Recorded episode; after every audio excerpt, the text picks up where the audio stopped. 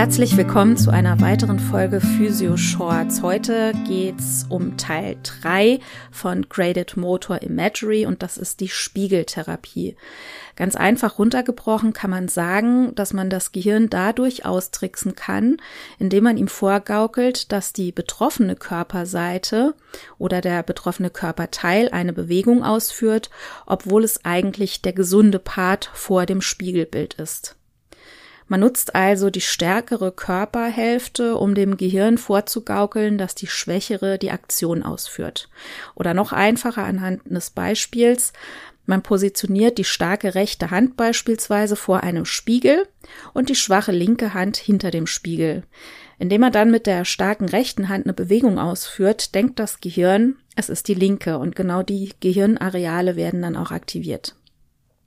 Die Spiegeltherapie wird aber erst dann durchgeführt, wenn die beiden ersten Teile des Graded Motor Imagery gute Ergebnisse erzielen in Rechts-Links-Diskriminierung und im Explicit Motor Imagery. Dazu habe ich mehr in den letzten beiden Folgen erzählt. In der Therapie beginnen wir mit der Spiegeltherapie erstmal ohne Bewegung und nur mit der Betrachtung des Körperteils im Spiegel.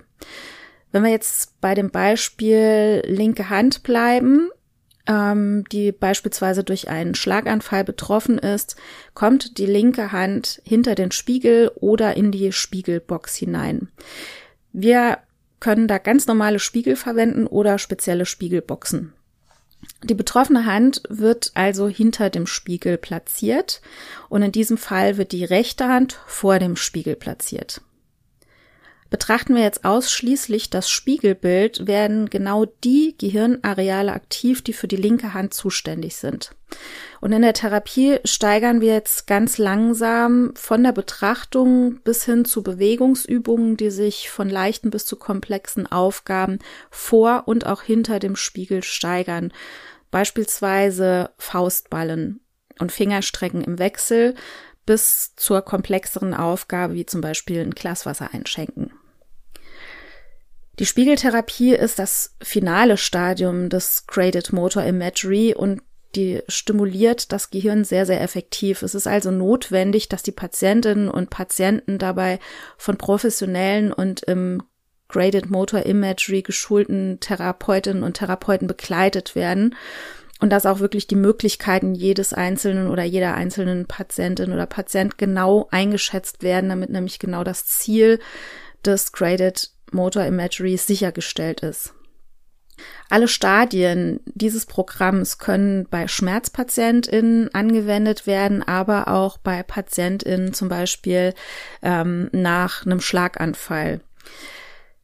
Und das auch ganz abhängig, unabhängig von, von dem Körperteil. Also wir sind jetzt beim Beispiel Hand geblieben, aber das gilt natürlich auch für Beine, Füße oder zum Beispiel auch Gesichtshälften nach einem Schlaganfall, die dann gelähmt sind.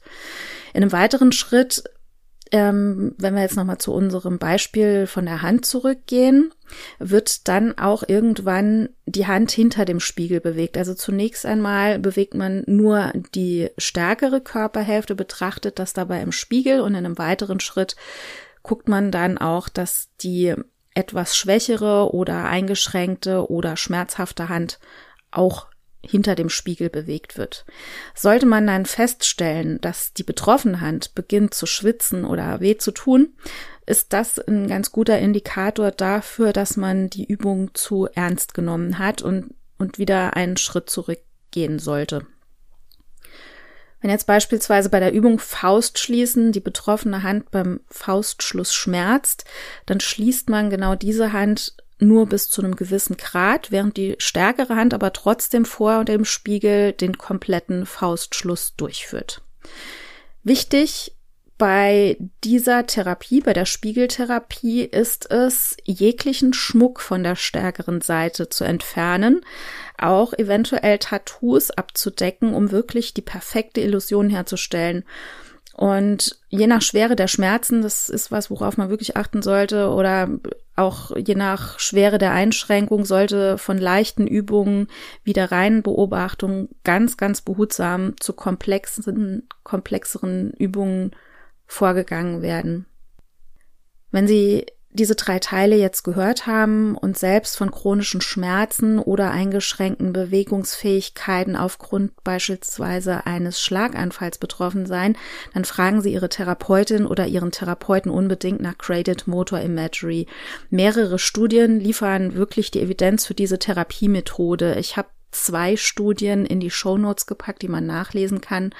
Sie können mich aber auch gerne jederzeit bei Fragen rund um dieses Thema kontaktieren über meine Kanäle auf Instagram oder auch auf Facebook oder per E-Mail an tinesattler.me.com oder auch, wenn ich Ihnen Therapeutin in Ihrer Nähe vermitteln soll aus meinem Netzwerk, die sich mit Graded Motor Imagery auskennen. Ich danke fürs Zuhören und freue mich schon auf die nächste Folge. Bis dann.